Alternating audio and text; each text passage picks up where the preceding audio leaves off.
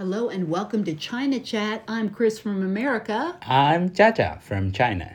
and today we are talking about the solar terms. We've already talked about two, so we're on to the third solar term. Today we'll be talking about Jingzhi, the awakening of the insects. But remember, you can always contact us at Jaja's email, which is Y A N G J I A J I A at L I V E dot dot C N. CN. You can also contact us on Twitter at ChinaChat7 and you'll find us on Facebook under China Chat. Remember to follow or subscribe if you like the show. Or if you don't like the show, you can always share it with an enemy, as we said yesterday. But Jingzhi, the how, is that? Did I say that right? 惊蛰 Jingzhi, Yes. sort of, Jingzhi, is the third solar term, and it means the awakening of the insects. And I thought it was interesting. Jing means to startle, like if you're sitting in the chair in your office and somebody's standing beside you and you don't know you're there, and suddenly you turn your head and see them, "Huh!" they startle you. So, from what I understand, that's what it means. So, it's to startle the hibernating insects. Yes. Hibernating insects. the ones that are sleeping, Yeah. the sleeping insects, it startles them. But they don't really know if that's, they say it's the thunder because they can hear the thunder, I guess. Uh, n- n- I would say Not, not, really.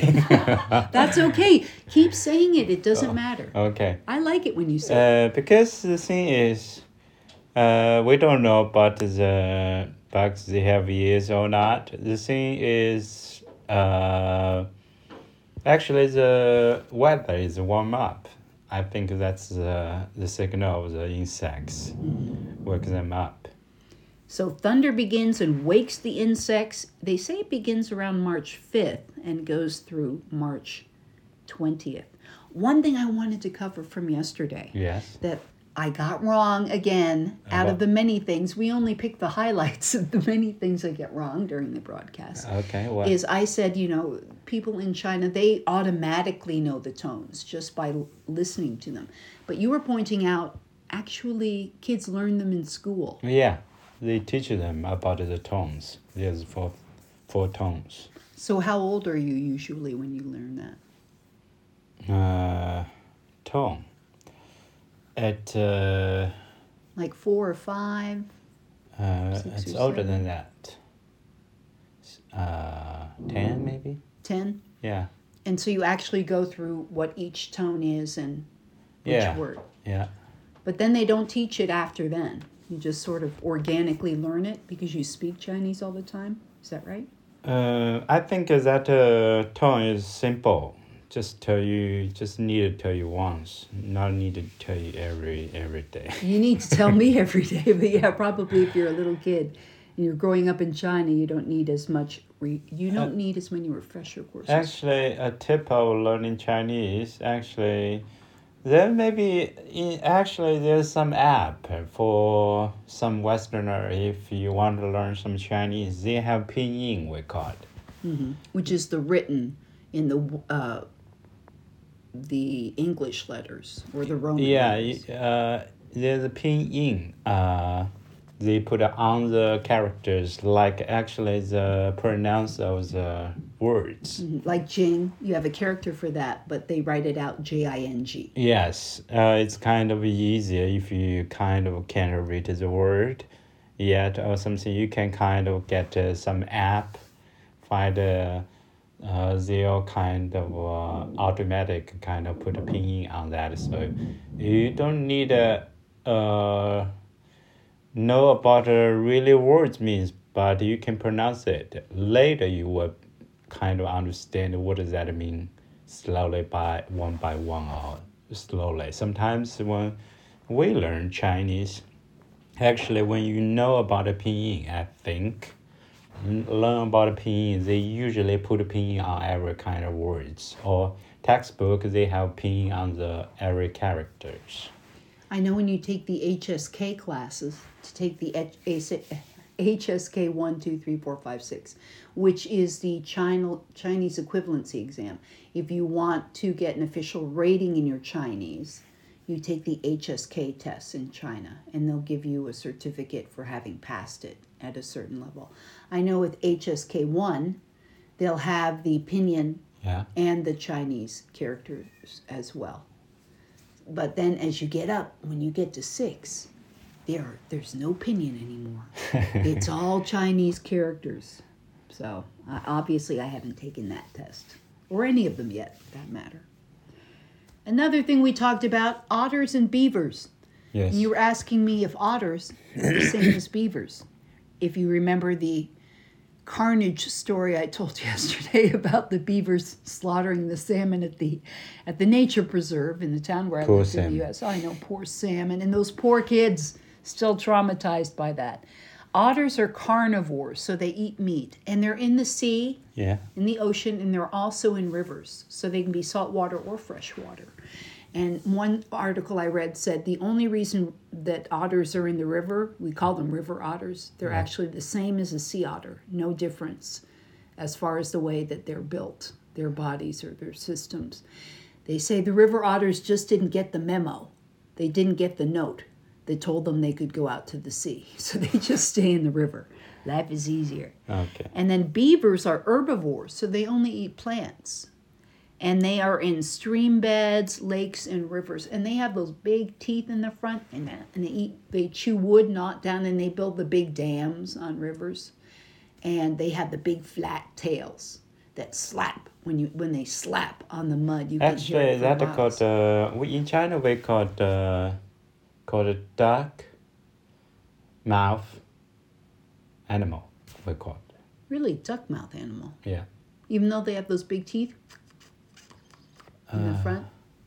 Oh no, it's not. It's You're different. thinking of the duck-billed platypus, uh yeah. which also it's has a another animal. It's not. Mm-hmm. Sorry about it. That's okay. Don't worry about it. Not a problem. If I wish I I wish I had a quarter for every thing that I get wrong in China in Chinese. I mean, that's the thing. If you move to China or you come to China, just be aware that it's best to have a lot of humility and have a sense of humor about yourself because you'll get many things wrong, as I constantly do. So in Jingzhi, the sun reaches the celestial longitude of 345 degrees and it ends at 360 degrees they have different pentads, which are groups of five days. So five days in a row. Yeah. In climatology, yeah. the first pentad of Jingzhi is Tao Shui Huo. Is that right? Here, I wrote it down here in pinyin. Tao Shui Huo. Tao Shui Hua. Mm-hmm. It means the peaches begin to blossom. Ah peaches flowers. Mm-hmm. Uh, 桃花 Tao Hua. Tao means peaches. Mm-hmm. Hua flower. So that's the first pentad. The second group of five days is Canggeng Ming. Is that right? Canggeng Ming. Uh, Orioles sing clearly. Burp, burp, burp. what Bird is that? sing. That's a bird singing. Ah, bird. So the second pentad is, how do you say that? C A N G G E N G M I N 草 G. 根鸣 And then the third or the last pentad is Yin Hua Wei Jiu. Eagles are transformed into doves. You're like, sure, yeah. Where'd you get this from? Some Western website? Yes, I got it from a Western in website. Huawei, you, you tell me later what is that. okay, I just that's all I know. Everything you see on this sheet is everything I know. You are welcome, Jaja. Thank you. But in climatology, again, a pentad means five consecutive days. So they're saying five days. Yeah. First, you have the peaches begin to blossom. Yes. Then the second one is the orioles sing clearly, little birds. And then the third one is eagles are transformed into doves. And I don't know what that means because eagles are birds of prey. They're Yeah. really big birds of prey, but they're turned into coo coo into doves. They're made. I think the sweet. translator is not right. And welcome to my world. That's so true with translating Chinese to English or English Yeah, to Chinese. it's some words I, I don't think they can translate it about it. Eh? I think you're right. Some words even kind of I don't know how to say it. You're like, what, what does that even mean? Like Oriole, right? You're like, what's an Oriole? I have no idea. So the seasonal change comes as the body wakes up from winter. People have more headaches, they say. Winter. Itchy scalp, tiredness, and allergies begin. And I absolutely believe in that. I do not like the spring. I hate the spring. Did I say that out loud? I Uh. want to love the spring.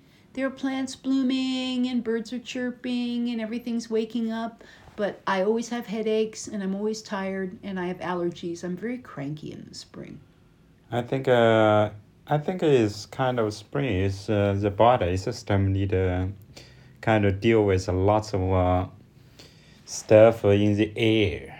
That's the reason. Pollen, They're kind of busy, so stupid consume plants. consuming more energy, so you kind of feel oh tired about Mm-hmm. it because we can see something in the air, but they're still there. You know, sometimes you think this room is kind of clean. No, actually, when you turn off the lights, use the really really light the flashlights. Mm-hmm. It looks like a dust storm. And we have air purifiers everywhere. It's not as if we're not Yeah, it's trying to really kind of lots of tiny, tiny stuff flowing in the air, but you can't see. So I think it's more kind of uh, ingredients in the air. Oh So- yeah, there are. And so- my nose knows it. My nose can find them. I want to like the spring, but I don't because I'm just and uh, that's why you like the the party in the mouse because you have uh, more more sensitive to feel every kind of things i think Oh, I right see. I guess I like that that you think I'm a super taster. I don't think really I am, but I'll, I'll go with that. Yeah, I do like a party in my mouth. Hence the Sichuan peppers show.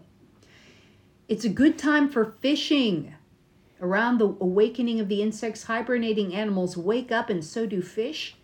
They swim from deep water to shallow water in search of food, mating and bearing young. It is a good time for fishing, and you love to fish. Yeah, I like a lot. Uh, I remember at my childhood, and there's a pool, pond, side by my, by our house actually. Uh, not a big, but it's there's uh, lots of fish in it. I use a kind of a meter string, just to put some kind of uh, uh, kind of uh, what is that called? A rod, a Uh, string worm? bait, hmm Um, a bait, yes. I get a big kind of blackfish. That's huge for me because I'm not a kind of big. You know? well, you're a little kid, but it was still probably pretty big. yeah, pretty big. Oh, I'm so still kind of uh, the image. Still, I can see it. It's, oh, that's big, huge. And they have teeth. Ah, sharp, really sharp teeth. There- I mean, I can remember being at your family's village for Spring Festival. This was several years ago.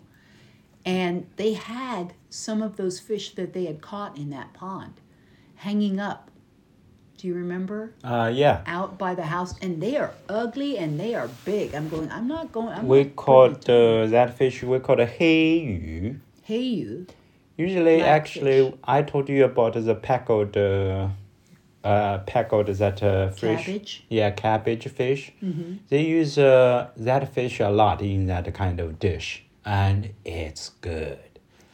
About uh, you said uh, you see a lot of dry fish. Usually, at uh, spring before the spring, usually a lot of times they'll get uh, some prepare for the spring festival, some material food, like uh, they got. Uh, clean some big pool or something. They get a big fish and uh, they kind of clean it and use uh, salt to what is that called? Packle it, Yeah. packle it, Mm-hmm. and uh, put it under the sun kind of dry, let the sun shine, sun dry. Well, that was right by the pond's edge. There were several fish that they had caught, and they were big. Uh, They were ugly, with big old teeth, and they were hanging out in the sun, drying in the sun with salt on them. It was quite a. It actually, even though I'm saying they were so ugly, it was quite a picturesque thing to see. And uh, I don't know, uh, we will kind of, when they dry, and maybe, maybe at the spring, we will cut uh, small pieces, slice it, and steam it. Actually, it's quite well. It's tastes really I think good. we ate some of that while we were. Yeah, we, we ate some. So do you, does It was yummy. I enjoyed US it. eat this kind of fish?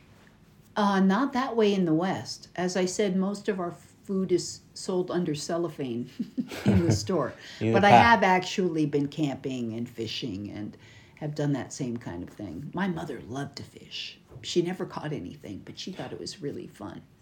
But I, I always feel bad for the fish. I know it's crazy. It's I'm I'm not saying it's right. I'm not saying it's good. I mean, Yeah, obviously I'm a hypocrite.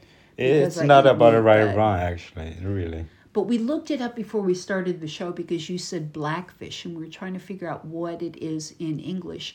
It's the snakehead fish. Yeah, snakehead, called a snakehead fish. And the skin actually has kind of a snaky pattern on it. The skin. Yeah. And the head, it kind of looks uh, like a crocodile. Is that a It does look like a crocodile. It's kinda like like a- an angry crocodile. You don't want to mess with that fish. Ancient uh, style in it. Mm-hmm. Is that right? Yeah, it seems almost prehistoric. Yeah, kind of like Way. that. And uh, they can grow really big. Do you know that? How big? I'm not going swimming anywhere in A meter or something? a meter long. Yeah. Oh, they're very well. The ones that I saw, they were pretty big. I mean, they were nothing to ignore at all. So, also another thing Yes. that we want to talk about is there are some things that people say you should do. You want to try to stay relaxed and happy. Don't overstrain your body. You can massage your your tummy, your stomach with your palm, the Yes. palm of your hand. And wear loose clothing, Yes. light exercise instead of heavy exercise because the body is transitioning from the closed quarters and the cold of winter to being outdoors in the spring like weather. And uh, the spring, actually, in the kind of Chinese uh, kind of uh, medicine or something, uh, yellow emperor, they said a kind of uh, spring is kind of dry, kind of neutral, your liver, Yeah, the liver and the spleen. uh, spring. Those two. No, they said Yeah. the liver and the spleen in the notes I read. And they a lot of times uh, actually I learned is uh, sometimes like uh, you get uh, ill at uh, winter or something, uh, get some problems with the body. Actually, follow the book is it's not from the winter. It's from the maybe from the spring. You got you got a, not a good treat your body well. So at winter, there's some problems show up. Oh, interesting. So even though it's in the winter, it's not because of the winter, it was because of that spring the year before. Yeah, Caused even the problem. yes, Spring! Ugh! it's a. it's not a spring problem. It's spring's fault. I'm blaming spring. Uh, It's not a spring's fault. Oh, okay, all right. It's uh, not a spring fault. Mm-hmm. It's kind of uh, we just not notice about it needed to doing something, uh, help the body. Do you know what I mean? So Well, they say for women that rose tea in China is considered a woman's best drink. I don't know if that's What? true. Rose tea, you know the tea. rose flower. yeah, They say that rose tea is Yeah. the best drink for women. rose tea. I don't know if that's true in China. That's what the Western website said. They say that it will help women with their different type of womanly body ailments. Really? Yeah, it can really help women maintain their balance in their bodies. And uh, some at that period of time and uh, about the culture is some place uh, they said uh, it's the best time for the building a dream A drum. yes Because and drums sound like thunder. uh yeah they said the kind of uh you told me about the story about the The Scandinavian Yeah. god named Thor. Yeah. If you've seen the Marvel movies, there's a DC or Marvel, I can't remember. But they have the Thor movies. Yeah. And he's got the big hammer. Well, Thor was the Scandinavian in ancient times, the Viking god of thunder. yeah god when of heard thunder yes Boom, boom, boom. That was So- Thor up in the sky, So beating that- his drum. They say the kind of a be- best time is uh, for the builders uh, uh, put the cover on the drum, Mm-hmm. the skin.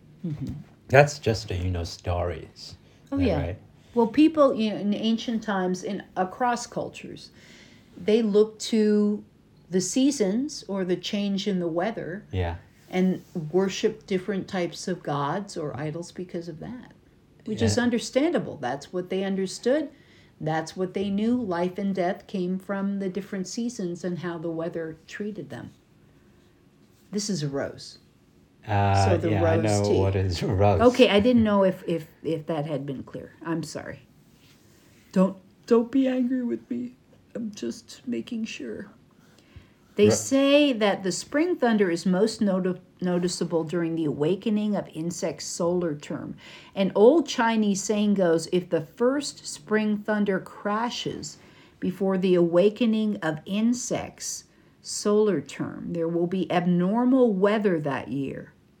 The awakening of the insects falls after the end of winter and before the beginning of spring. Well, that's not quite right, but so they say if if the the thunder comes before Yeah. the start of spring, Yeah. you're going to have weird weather, strange weather that year. Yeah. Sometimes. Uh, sometimes it is actually. Sometimes, because they are not uh, happened a year, so they kind of get an experience about it. Do you know what I mean? If some kind of uh, uh, things show again, they know about it. well, and I think everywhere all over the world, we're getting weirder and weirder weather because of uh, you know climate change. Yeah, because uh, we human did doing well. Yes, because we've done so well with everything we've been given. We've treated the earth so well that it's rewarding us with hotter days every year. the the funny thing is, I found uh, humor is really really fun about uh, like uh, like you know the human without the oxygen actually kind of one minute two minutes they were gone. Is that right? That's right, you're dead. And uh, you know we're doing things every day like a car driving the car. Yeah, I'm I'm guilty. I'm driving car too. The thing is, you know, engine when they burn some kind of gas, not Gas? gas, uh, gas. Yes, burn some uh, gas, and they'll kind of produce CO two. Is that mm-hmm. right? You know when the engine is running, they have four cylinders or 12 cylinders mm-hmm. and every second they are running kind of uh, a lots of times mm-hmm. and build build co2 every second put so we're poisoning ourselves to where to the air to the air.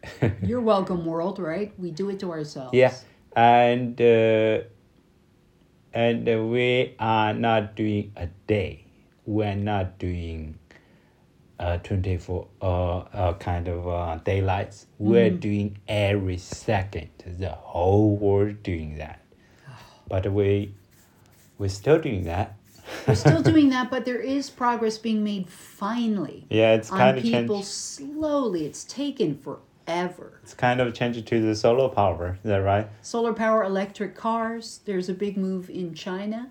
There's Yeah. a big move the whole whole world is uh, doing something i think uh, moving toward electric cars and phasing out combustion engines, gas engines, which I think is a brilliant idea. I mean, we just need to do it. But we're trying to make this a happy show to help people feel better about their I lives. just feel that's kind of uh, a little fun about it. That's uh, about a human. We Oh, know without fun. oxygen we can't survive. That's right. It's hilarious. so, spring plowing. It's the time when farmers are out plowing the fields, getting them ready to plant the crops yes. and preparing the earth. And then also, in ancient times, they offered sacrifices to the white tiger. Uh, According to ancient Chinese folklore, a white tiger is the creature that brings quarrels and disputes.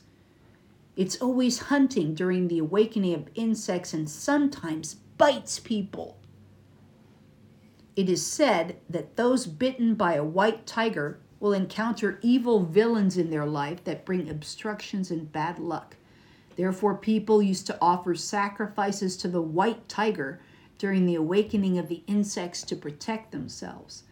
And they sometimes cut out different human forms of the villains yes. and they'd smear them with pig's blood or um, they'd also draw the white tiger Yeah. and on the white tiger's lips they'd put pig's blood and pork on its mouth and that meant that the tiger is fed so that it wouldn't bite people and that would avoid bad luck in conflict my favorite thing is though you were talking about this beating villains Yeah. Villain hitting originated in the Tang Dynasty, 1618 to 907, and it's a folk ritual popular in Guangdong. The custom is practiced during the awakening of the insects to expel the villain and to bring good luck. People offer, often people often assign a specific witch, Yes. usually an elderly woman, to beat the villains.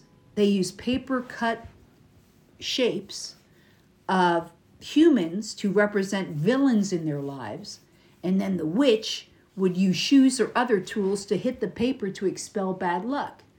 So you would cut out like a picture of your teacher you don't like, or your cousin who's always bothering you, maybe your boss who's driving you crazy, and then you would give it to the old, the old woman, and she would beat the paper with a shoe or a stick. You know, stick. that's just a story. I like that story. I think that's hilarious. I think that's fun. I'd like to see that done.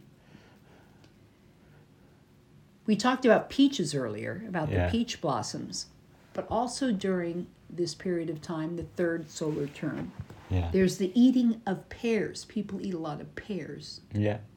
That's uh, sweet and uh, will clean your uh, breath system, clean your lungs, help. Uh, because I think uh, there's uh, a lot of stuff. Uh, flowers, kind of uh, what is that called? Pollen. Yeah, pollen in the air.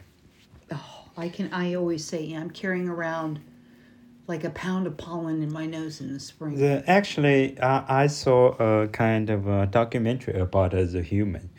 Actually, every second, every second we breath some stuff we can't see in the lung, they'll stay there, like uh, the seeds of mushrooms. Do you know what I mean? yes, the spores. Every stuff. If our system, immune system, not in working well, we're we're kind of already dead a thousand years ago. That's right. We'd suffocate under all the dust and the pollen. the immune system a kind of every spores. every second day is kind of clean whatever you get. The human body's amazing. yes. It's- human body is kind of uh the kind of breathe some air some any kind of stuff sometimes they fall in the in the lung system. Mm-hmm. in the lung. So they are clean it you can't see but so i think that's the cost more energy. They'll focus on that every second so. Maybe that's why we're more tired in the spring. Yeah, it's Tired and grouchy and Always irritable. tired. Is that right? Oh, in the spring, I'm so tired all the time. Not not in you. Everyone kind of yes. More need more energy. Maybe I'm just grouchier than everybody else. They're all pretending to be happy, and I'm like, this is terrible. I can, except I love the smell of the flowers. I love to smell the flowers. I just don't want all that pollen in my nose. They say that the pears can help you if your your throat is parched or dry, your Yeah. tongue is dry. Eating the sweet pears will help clear that up, and it'll help prevent coughs and colds. A pear is sweet, juicy, and cold. It moistens the lungs to arrest a cough. Therefore, pears are highly recommended during the awakening of the insects. Yeah. Actually, recently I saw some pears show up in the uh, market. Oh, they're good. Yeah, we will get some. Oh, yeah. I like those paper apples too. Have you seen any paper apples lately? Paper. Oh, you wanted that? I love those. Oh, Those interesting. so good. I just feel that the paper apples is kind of weird. they are weird. That's why I like them. I like weird. taste weird. I, I- saw the Mm-hmm. at a kind of childhood, uh, kind of kids uh, sometimes they eat it because it's kind of a little sweet in it. hmm But it's kind of when you bite the seeds of that, like a little tomato. it's kind of uh. You don't mm, like it. I don't like it really. I like them because they're crispy. They're really Ah. crispy. I like the texture. crispy. Really? Break. I think maybe we're not talking about the same thing. Uh, it's the same thing we're talking about. The same Are we? thing. Do you Okay. remember? You wanted me get somewhere yeah. on the somewhere. Do you remember? yes, where? I do. I don't remember we on the road. Yes. There's a lots of people sell that and a big bag of that. Oh, that's different. Those are the girl fruit. Ah, yeah, that's called a gopher. I like those a lot. I call them paper cherries. Uh, you call it paper cherries. Mm-hmm. Tell me, tell me what is a paper paper apple? You're gonna have to. Oh, you want to see? Yeah. Okay. I don't know if I can find it that fast. So I might have to tell you tomorrow. I'll tell you what. I'll tell you about the paper apple tomorrow. Okay. But they're good. No, it's like an apple. apple, Yeah. but it's really crunchy. But at the same time, the skin is really delicate. Really. Yeah, okay. but I you like- I you know- tell me what is the paper apple. Yeah, I like the paper cherries though. That's not what they're called at all. I can't remember what those are, but they come in a little. It's like they come in a little separate paper bag, and you open it up, and there's like a yellow cherry in Yeah. there. How can you not love that? But you said it's a girl fruit, and you're right. Every girl I know loves them. Guys are like, nah, not so much. Uh, it's weird. It is weird. That, At uh, like North Place, we call the gunya that. Gunyan, girl. girl fruit. So it is Just called girl. just called girl. yeah. Oh, that's funny. Yeah. That's funny. Oh, it's so no. I made you buy a bunch, and you were like, uh, "Why are we buying all these?" That's not. I, I think we were coming back from Yichun, Uh, yeah. from the national forest. up. Yes. A long time before. So to recuperate in, I'm trying to remember what the oh, in Jingzhe, you abstain from anger and melancholy. Be open-minded and optimistic. Be cheerful, and to maintain liver health, eat onions, coriander, and eat less cold food to maintain liver and spleen health. Yes. Next show, we're going to talk about the vernal equinox, Chunfen, equal length of day and night. Trimfen. Yes. Is that right? Did I say it right? You said it perfectly. I did? yes. Yay, for once. I, I'll say something, you're like, what? You look at my paper. No, I still don't know what you're trying to say. So remember, you can contact us, yangjiajia at live.cn, at China Chat 7 on Twitter, and China Chat on Facebook. And remember to follow us or subscribe if you like the program. And if Yeah. you don't like the program, remember to share it with your enemies. I'm Chris. That's funny. You like that. that.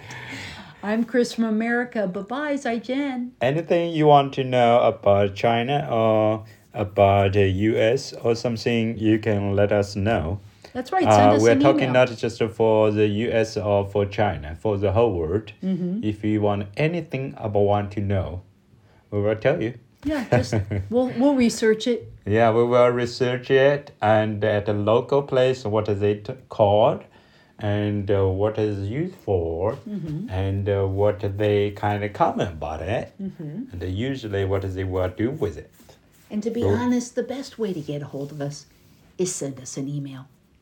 That's that's probably the best way because I'm I'm really not that good at Twitter, and I have a hard time with our Facebook page. So you can just email us. That's the best way. Okay, so, I thank you for said, yes, Yeah, go. Thank you for what? thank you for joining us. Yes, thank you for joining us. yes, what do you want to say? Nothing. I already said I'm Chris from America. Bye bye, Zaijian. So now it's your turn. Okay, I'm Jiajia from China. Uh, bye bye everyone. 再见.